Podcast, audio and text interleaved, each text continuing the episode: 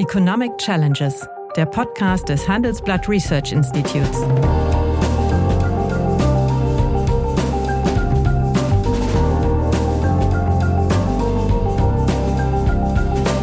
Bert Rürup, der Chefökonom des Handelsblatts, diskutiert mit Michael Hüter, dem Direktor des Instituts der deutschen Wirtschaft, wöchentlich aktuelle wirtschaftliche Herausforderungen für Deutschland wie für die Weltwirtschaft.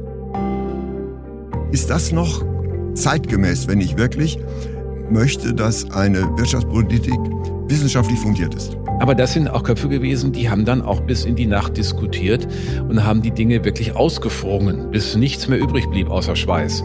Und ich finde, das fehlt. Das ist, äh, das, die Qualität hängt auch mit der Arbeitsweise zusammen. Man muss sich mehr zusammenraufen, man muss sich mehr Zeit dafür nehmen und zwar für die wesentlichen Dinge.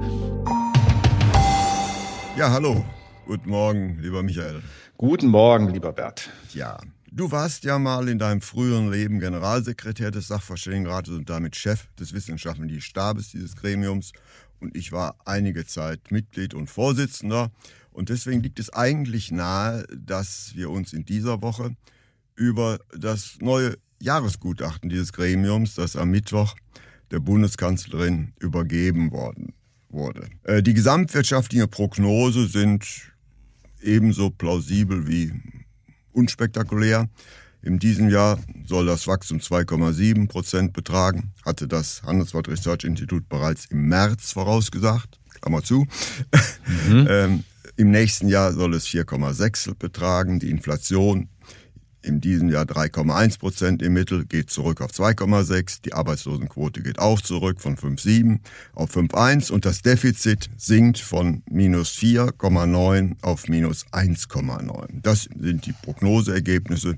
Da wird man nicht viel darüber diskutieren können. Das liegt alles sehr, sehr im Bereich äh, des Plausiblen. Was die LM ja und auch des, des Konsenses, ja. ne, den wir jetzt, der sich da rausgebildet hat, die schwächere Entwicklung in diesem Jahr. Ja. Wir hatten ja wie ihr auch ähm, nur eine drei Prozent mhm. auch im Frühjahr schon für dieses Jahr erwartet. Ja. Also äh, da waren wir im Frühjahr vier, sehr, sehr, hatten, sehr nah beieinander. Ja und dass manche, die ja dann bei der vier für dieses Jahr lagen, da haben wir vielleicht doch eher ein Augenmerk schon gelegt auf die angebotsseitigen Probleme, die Lieferthemen. Ne? Hm. Also was die Empfehlung angeht, so habe ich ein bisschen meine Schwierigkeiten damit.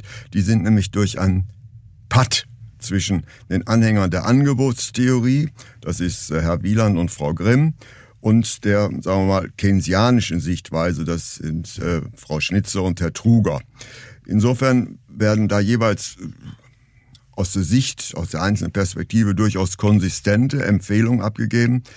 Aber man stellt sich natürlich die Frage, wem nutzt dieses Gutachten? Oder noch präziser formuliert, kann dieses Gutachten irgendwie hilfreich sein für die Verhandlungen zur Bildung einer neuen Koalitionsregierung, wo es ja auch darum geht, eben die SPD letztlich mit der FDP äh, zu versöhnen und während die Grünen da irgendwo im Mittelpunkt stehen. Mhm. Also ich äh, sehe das, sagen wir mal, für die konkrete Politikberatung, was der Rat ja eigentlich gar nicht machen darf, äh, dieses Gutachten nicht ganz so hilfreich ist. Wie siehst du es? Ja, also ich sag mal so, ähm, es löst das nicht auf. Und früher hatte man eigentlich dem Sachverständigenrat, oder der, besser gesagt, der Sachverständigenrat hat es sich selbst abverlangt, doch so lange zu argumentieren, bis man nur noch Auffassungsunterschiede hat, die dann nicht mehr aufzulösen mhm. sind. Und in einem wirtschaftspolitischen Diskurs, der nun immer auch normativ geprägt ist, gibt es dann Auffassungsunterschiede. Hier sind die beiden ähm, Argumentationslinien nebeneinander gestellt. Wenn man das so liest, denkt man, naja, eigentlich hätten sie auch gemeinsam anfangen können, denn es gibt ja keinen Dissens darüber, dass es sinnvoll ist, Schuldenregeln zu haben. Nach einer kurzen Unterbrechung geht es gleich weiter. Bleiben Sie dran. Wie geht es weiter mit der Europäischen Union? Präsidentschaftswahlen in den USA, EU-Parlamentswahlen, geopolitische Krisen und wirtschaftliche Schwierigkeiten. Wir suchen Lösungen für diese Herausforderungen. Am 19. und 20. März auf der digitalen Europakonferenz von Handelsblatt, Die Zeit, Tagesspiegel und Wirtschaftswoche. Über die Zukunft Europas sprechen wir mit Bundeskanzler Olaf Scholz, Wirtschaftsminister Robert Habeck und vielen mehr. Kostenlose Anmeldung unter europe20xx.de. Ähm, und die Frage ist jetzt, wie man die entwickelt. Ich finde ehrlich gesagt, durch diese Gegenüberstellung das nicht sehr glücklich, weil es so du hast es auch so benannt. Es, es macht Widersprüche. Ja, werden, und das gäbe es da jetzt so Es werden auf einmal ähm, Schulendifferenzen benannt zwischen irgendwie Angebots- oder Nachfragepolitik oder heute ganz extrem Gerald Baunberger in der FAZ nach dem Motto, das sind unterschiedliche Verständnisse über die Rolle des Staates.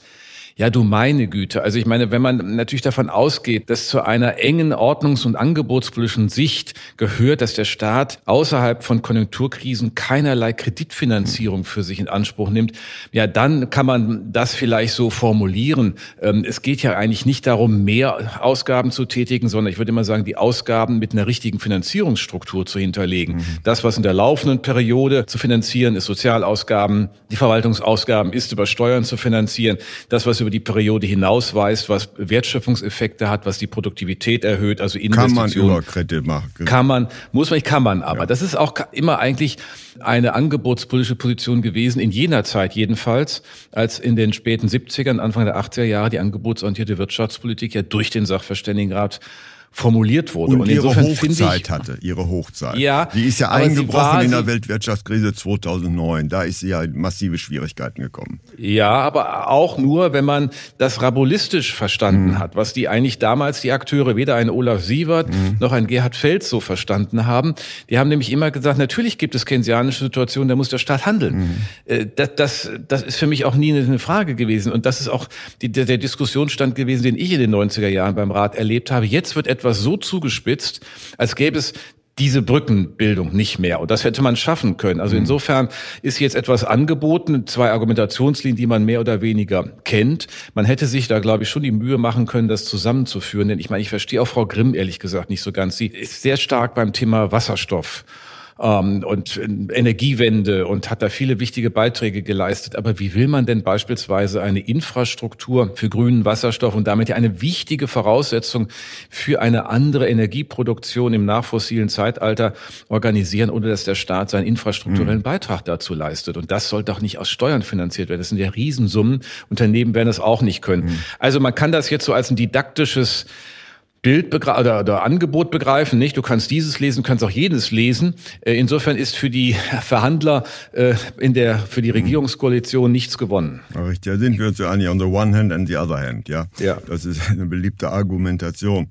Ja, da sind wir uns dann einig. Aber meine weitergehende Frage: Glaubst du, dass der Sachverständigenrat noch zeitgemäß ist, so Nämlich eigen, der ist ja gegründet worden von Erhard 1963 gegen den Willen von Adenauer, mhm. nicht als ein Beratungsgremium, sondern als ein Begutachtungsgremium, welches der, sagen wir mal, Allgemeinheit die richtige Sicht der Dinge vorschreibt. Es steht im Gesetz sogar ein Empfehlungsverbot ja. explizit drin. Ja.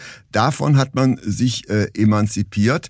Kann man machen, als zu meiner Zeit haben wir ja auch Empfehlungen ausgesprochen, klar. Ich wollte gerade sagen, 20 aber, Punkte für, für Wachstum, Wachstum und Beschäftigung, ja, aber, Bert, ne? Das ja, war doch dein, ja, ja. deine große Vorlage aber, für das, was Politik gemacht hat. War ziemlich konkret. Ja, das war genau konkret. Und die Zweifel, die natürlich die einzelnen Mitglieder haben, die haben wir rhetorisch auffangen können, ja. ja. Oder es gab dann ein Minderheitengutachten von mhm. Peter Bofing, aber das war ein geschlossenes Konzept. Aber mit diesem Gutachten, an wen richtet sich das? Also es, ja. es richtet sich nicht wirklich an, an, die, an die Öffentlichkeit, ja keine substanzielle Aufklärung über die dahinterliegende Theorie gemacht wird. Und für die Politik ist es auch nicht hilfreich, weil die sagt, ja, sucht euch aus. Ja, das ist genau der Punkt. Ich meine, jetzt haben wir natürlich die Situation, dass es nur vier Ratsmitglieder gibt und äh, das hatte sich ja auch beim letzten, als ähm, Lars Feld noch dabei war und äh, als auch Isabel Schnabel noch dabei war, da hat man ja auch schon gemerkt, dass es auf einmal bei diesem Thema halt nicht diese Orthodoxien mehr gibt, mhm. die man da so einfach fortschreiben kann. Es gibt eine 4 zu 1 Positionierung. Das finde ich schon an sich ein Fortschritt, aber der Rat als Ganzes muss schon immer auch versuchen, das war mein Eingangssatz, auch so weit wie möglich die Dinge zu verbinden. Und das hätte man, meine ich, hier schaffen können. Man hat jetzt eine Vorlage gegeben für eine, eine Vorstellung von disjunkten Lagen Lagern in der Debatte. Es gibt sicherlich immer irgendwo Grenzfälle. Der eine, der also sozusagen überhaupt gar keine Schuldenregeln, aber darum geht's ja hier gar mhm. nicht. Die Idee ist, dass man Fiskalregeln benötigt, dass man sie reformiert, dass man sie anwendet.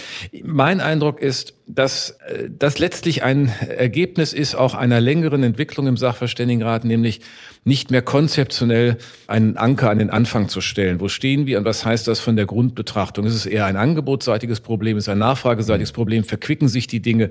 So etwas überhaupt mal an den Anfang zu stellen. Man kann ja zu allen möglichen Lösungen kommen. Aber wenn ich so etwas habe aus einer solchen Sicht, aus einer, einem, einem also eine Anamnese der gesamtwirtschaftlichen Lage äh, und dann feststellen, was sind denn die Zielvorgaben in, mit Beschäftigung, Nachhaltigkeit ähm, und einem stetigen Wachstum. Da muss ich ja auch fragen, was heißt das heute? Und es mhm. ist ja richtig, dass man Transformation gestalten drüber geschrieben hat. Das ist ja letztlich die Frage, wie kann ich stetiges Wachstum oder angemessenes Wachstum in diese äh, Bedingungen, wir haben ja schon mehrfach darüber diskutiert, der Dekarbonisierung einfügen. Aber das hätte konzeptionell an den Anfang gehört und dann hätte von da aus vielleicht auch andere Antworten finden mhm. können, äh, um das zusammenzubinden. Das, was jetzt ist, ist ein, ein Diskursangebot, das ist öffentlich, glaube ich, nicht sehr wirksam. Und die Frage ist ja, wie der Rat jemals wieder an der Stelle zurückkommt. Denn ähm, dann hat man beim nächsten Mal drei zu zwei. Mhm. Ja, ähm, ja, ich meine, irgendwie der Dritte, der da reinkommt, wird sich ja irgendwie lagermäßig positionieren, nicht? Nachdem man jetzt Lager gebildet hat. Das meine ich, hätte man vermeiden müssen. Ja, war aber als ich in den Rat kam, musste auch ein neuer Vorsitzender gewählt werden. Da sagt man, hallo, Herr Rürup, wunderschönen guten Tag wir haben hier zwei Kandidaten, wer soll denn jetzt Vorsitzender werden? War eine unangenehme Situation in aller ersten Sitzung. Nun gut, ja. ja. Aber ich gehe mal etwas, möchte etwas weiter fragen. Ist diese Konzeption des Rates noch zeitgemäß, der sich ja, ja an, an mehr oder weniger die Öffentlichkeit richten soll, um mhm. dort Aufklärung zu betreiben für das, was die Regierung Richtiges macht. Oder noch brutaler formuliert, wäre es nicht zweckmäßiger, ein Council of Economic Advisor, ein Beratungsgremium äh, für die Regierung zu etablieren. Das haben wir nämlich nicht. Nämlich vom Gesetz mhm. her ist der Sachverständigenrat eben kein Gremium äh, ja. der, der Politik, deswegen sitzt er ja auch äh, Politik fern. Als äh, Bonn noch die Hauptstadt war, ist er nach Wiesbaden geschickt worden, das heißt zur Hauptstelle des Statistischen Bundesamtes. Und jetzt, äh, wo die Regierung in Berlin sitzt, bleibt er immer noch in Wiesbaden. Mhm. Ist das mhm. noch zeitgemäß, wenn ich wirklich möchte, dass eine Wirtschaftspolitik wissenschaftlich fundiert ist.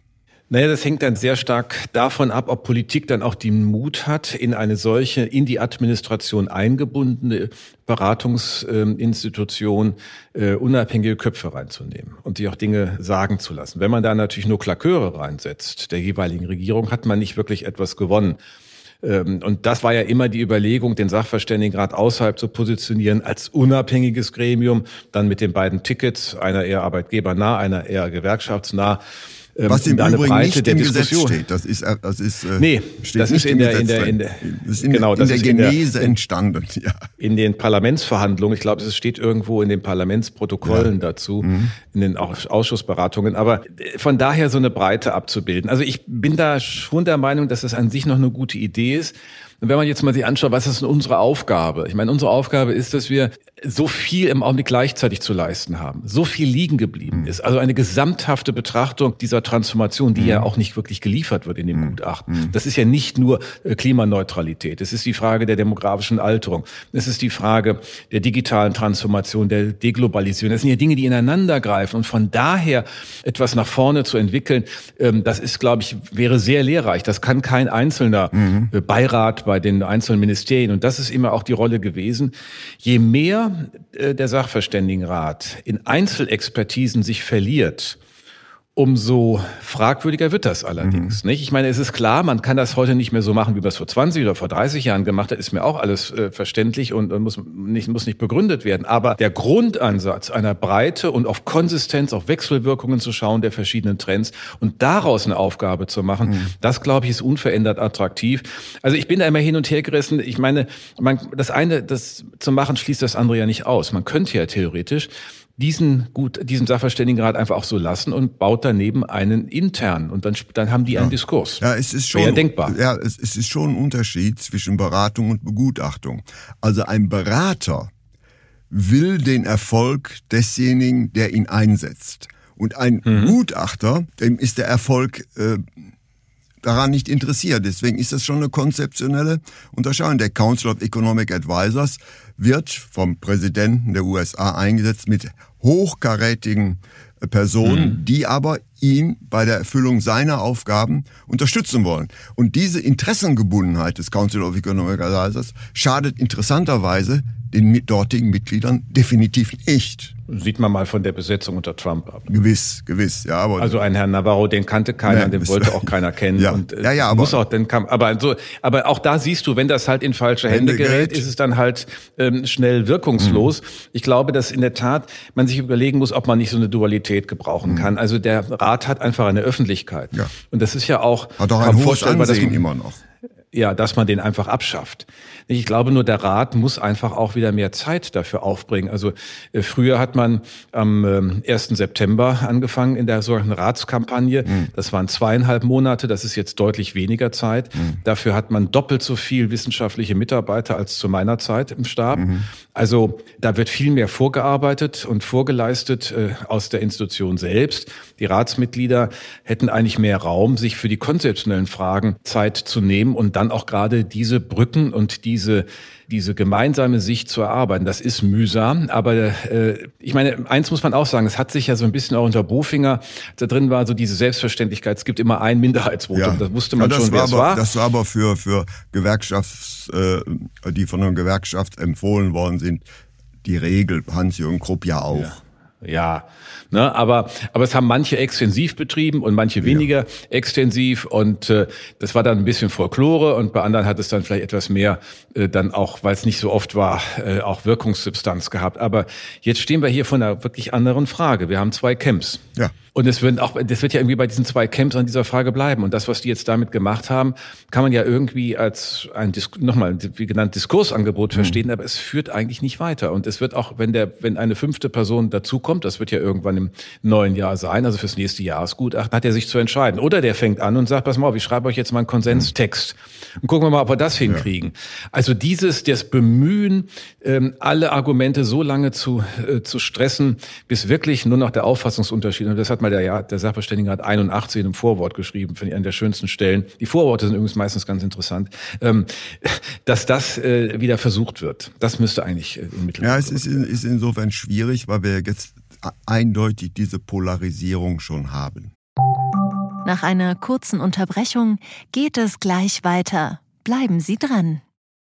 Die Welt steht vor gewaltigen Herausforderungen. Zum einen die Energiewende voranzutreiben und gleichzeitig den Klimawandel einzudämmen. Und auch der Energieträger Wasserstoff gewinnt weltweit immer mehr an Bedeutung. Doch wie geht es weiter? Erfahren Sie mehr auf dem Handelsblatt Wasserstoffgipfel 2024 am 12. und 13. Juni in Essen. Infos unter handelsblatt-wasserstoffgipfel.de.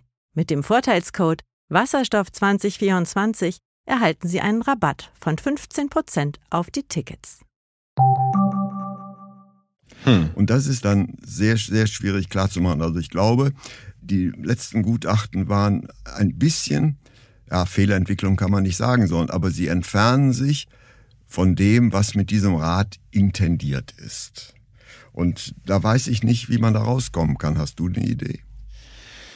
Also, da man an das Gesetz vermutlich nicht ran will, weil das Gesetz würde, würde ähm, im Grunde äh, all, also wie so eine Büchse der Pandora öffnen mhm. wird, da fällt alles Mögliche ein. Man hat ja immer schon diskutiert, muss man die Ziele ändern. Das ist alles, kann man alles deuten. Das ist alles, darum das Gesetz sich verändert. Am Ende sind das ist es ja noch ein Stabilitätsgesetz. Da gibt's ja noch ein außenwirtschaftliches Gleichgewicht drin. Ja. So. Also, was weiß keiner, was das ist, nicht? Aber Nein, und vor allen Dingen unter dem, den, ja. den Bedingungen einer einer äh, einer flexiblen Wechselkurse nicht? und sowas. Und genau, also, also, sowas. also insofern ist, ist der Auftrag, wie er gesetzlich kodifiziert ist, eigentlich auch aus der Zeit gefallen. Ja ja. Aber eins, ich meine, da muss ich dir jetzt nicht erklären. Es hängt an den handelnden ja, Personen. Richtig. Und wenn einer äh, auch mit etwas mehr Mut und Linie nach vorne reingeht und auch keine Angst hat, seine bisherigen Camps zu enttäuschen, mhm zu sagen, ich habe jetzt, das ist das das Argument und darauf lassen wir uns ein, dann kann das auch wieder binden. Also ja. ich meine, man muss ja mal sagen, das, das waren ja Köpfe. Ich meine, ein Herbert Giersch, ja. ne, das, das war von einer Rat ja geprägt, der hat den Rat geprägt. Hat den geprägt, hat ja auch die die die Anfangsbedeutung äh, damit äh, fixiert ja. und und auf höchstem Niveau. Äh, Olaf Sievert, mhm. der äh, lange, der ist im Grunde auch dahinter mit der, ganz ja, eigenen Der war ja, glaube ich, 17 Jahre äh, erst als wissenschaftlicher Mitarbeiter und dann auch als Vorsitzender. Fast kontinuierlich ja, genau. Ja. Der war ja auch der erste Generalsekretär, dann Olaf Sievert. Aber das sind auch Köpfe gewesen, die haben dann auch bis in die Nacht diskutiert und haben die Dinge wirklich ausgefrungen, mhm. bis nichts mehr übrig blieb mhm. außer Schweiß. Mhm. Und ich finde, das fehlt. Mhm. Das ist, äh, das, die Qualität hängt auch mit der Arbeitsweise also zusammen. Man muss sich mehr zusammenraufen, man muss sich mehr Zeit dafür nehmen und zwar für die wesentlichen Dinge. Und äh, dann äh, würde ich mir wünschen, dass diese Regierung selbst den Mut hat, Menschen reinzubringen, die wieder mehr Mut haben, sich unabhängig zu fühlen, auch keine Angst davor zu haben, als jemand, der vielleicht aus einer Anmutung angebotsorientierter Diskurslage kommt, in der FAZ dann einen kritischen ja. Kommentar von Herrn Braunberger dafür zu erhalten. Ja. Das wird natürlich jetzt schwierig, äh, da wir jetzt eine, eine Dreiparteienregierung haben, da also eine entsprechende Person jetzt zu finden. Das wird nicht leicht sein. Und ich bin gespannt. Hast du eine Vorstellung, jetzt mal indiskret, äh, unter Ausschluss der Öffentlichkeit natürlich, wer könnte denn äh, jetzt an die Stelle des ausgetretenen Lars Feld, der ja ein klarer Ordnungspolitiker war, treten? Also ich mir schwebt da in der Tat nicht wirklich ein Name vor, aber es müsste eine Person sein, die bei einer klaren Positionierung ein hohes Maß an Offenheit mitbringt mhm. und das auch bereit ist zu spielen und sich da auch auf die Debatten einzulassen. Also was mich einfach in der letzten Zeit auch ein bisschen irritiert, ähm, es wird wieder danach geguckt, ja, wieso sagen Sie das jetzt mhm. so ungefähr, mhm. nicht? Und ja, warum eigentlich nicht? Das ist ja nicht das, weil man, sondern weil, das, weil die Sachlage es erfordert und man deshalb äh, das so formuliert und nicht anders formuliert oder unter den gegebenen Bedingungen zu einer anderen Einschätzung kommt als unter anderen Bedingungen. Mhm. Also ähm, ist das was, was glaube ich die Problematik ist, dass in dem Bereich der Finanzpolitik, der Fiskalkriterien wir zwar eine große, würde ich sagen, überwiegende Mehrheit der Ökonomen und Ökonomen haben, die das heute auch flexibler sehen und mhm. äh, ne, wir haben ja auch schon darüber diskutiert, bei aller Ordnung, die man da auch braucht, bei aller äh, Rahmenbildung, die der mhm. Finanzpolitik auch vorzugeben ist, aber jetzt auch zu schauen, dass andere Bedingungen sind. Das heißt ja nicht für Ad, dass das Ad Kalenders Grekas für immer gilt. Und jetzt kommen wieder so Debatten auf, als, als sozusagen, bist du in dem Lager, bist du in dem Lager. Und das ist das Ärgerliche, dass der Rat, je länger ich drüber nachdenke, es mit diesen beiden Kapiteln so befördert, mit dieser Lagerbildung. Ja. Äh, der reinkommt, muss ich, muss ich positionieren. Also so, und jetzt kannst du gleich gucken. Wo stehst du? Äh, ist es, äh, ich, ich, ich stehe dazwischen. Ja. Ich sage dir ganz ehrlich, ja, mein, mein, mein, mein, äh, mein Punkt, ich, ich halte diese beiden Positionen für vermittelbar. Und das hätte auch gelingen können mit etwas mehr Zeit und etwas ja, mehr Mühe. Das ist richtig. An also, Argumentation. Also, dieses Gutachten hat ein, ein hohes Maß an didaktischer Wertigkeit, aber an äh, relativ wenig realpolitischer Konsequenz. Im Grunde zeigt es doch auch jetzt, sag mal, jungen interessierten Studentinnen und Studenten nach dem Motto, naja, also dann lässt man das einfach nebeneinander liegen. Aber das kannst du ja nicht. Also mhm. Politik kannst du ja auch nicht nebeneinander liegen lassen. Die muss sich ja auch entscheiden. Mhm. Und ich meine, der Mut, und das ist ja der andere Punkt, ne, es ging zwar nie darum, Empfehlungen im Einzelnen zu machen, also insofern eine, eine Beratung, mhm. aber doch zu sagen, äh, unter den uns vorgegebenen Zielen, angesichts der Einschätzung der Lage, die wir haben, ist das die Perspektive, die wir für richtig halten für die Wirtschaftspolitik, mhm. und zwar ganz überwiegend. Und dann kann man noch Fransen am Rande des Teppichs haben, aber im Kern steht man auf diesem Teppich. Und das ist nicht mehr sichtbar. Und das muss eigentlich wieder gelingen. Ja, also wir sind uns einig, dass sagen wir mal, dieses Gutachtens bei allem didaktischen Wert äh, relativ überschaubare Spuren in der realen Wirtschaftspolitik niederschlagen wird. Das ist meine Ansicht und deswegen ja. äh, hoffen wir auf das nächste Gutachten, wo wir uns dann wieder vielleicht freundlicher und positiver und enthusiastischer zu äußern würden. Ja, vielleicht sollte man ein, Bert, ein, ein Positive zu wenden, was heute eine andere Qualität hat, weil es einfach auch technisch anders möglich ist. Das sind die vielen empirischen ja. Aufarbeitungen. Das ist die Verfügbarkeit der Daten. Das ist der Zugang, der dazu gegeben ist. Und das ist auch eine andere Einbettung dieses ja. ähm, ganzen Arbeitens, auch des wissenschaftlichen ja. Stabes in den, in die Debatten und Diskurse im Fach selbst und auch darüber hinaus. Und das ist sicherlich ein, ein Riesenfortschritt. Da hatten wir früher mühsam mit anfangen müssen. Das hieß immer, es war immer so wie bei der Bundesbank, alles hermetisch abgeregelt. Das das ist ein Riesenfoto, das sollte man auch sehen. Und ähm, das macht ja heute auch Freude. Du guckst rein, kannst mit den Tabellen auch arbeiten. Ja. Das ist schon auch eine Riesenfundgrube, das bleibt. Das ist völlig richtig. Also als ich äh, in den Rat einging, war es völlig unüblich, äh, Quellen zu zitieren. Ja. Das war die Meinung des Rates. Exakt. Das war, wo die herkommen. Und jetzt ist das ein wirklich ein wissenschaftlich wertiges Wert da, also ein toller Literaturarbeit dabei ist. Insofern von dieser Seite ist das Gutachten hervorragend geworden. Ja. Das ist wirklich State of the Art. Nur ja, der Stab was, leistet da tolle Arbeit, muss man sagen. Ja, nur der Impact in die äh, reale Politik äh, dieses Gutachtens wird meines Erachtens überschaubar ja. werden. Da sind wir wieder ganz bei uns einig und bedanke ich mich. Danke dir. Und mal sehen, was uns für die nächste Woche einfällt. Vielen herzlichen Dank. Das war Economic Challenges, der Podcast des Handelsblatt Research Institutes. Die Welt steht vor gewaltigen Herausforderungen. Zum einen die Energiewende voranzutreiben und gleichzeitig den Klimawandel einzudämmen. Und auch der Energieträger Wasserstoff gewinnt weltweit immer mehr an Bedeutung. Doch wie geht es weiter? Erfahren Sie mehr auf dem Handelsblatt Wasserstoffgipfel 2024 am 12. und 13. Juni in Essen. Infos unter handelsblatt-wasserstoffgipfel.de. Mit dem Vorteilscode Wasserstoff 2024 erhalten Sie einen Rabatt von 15% auf die Tickets.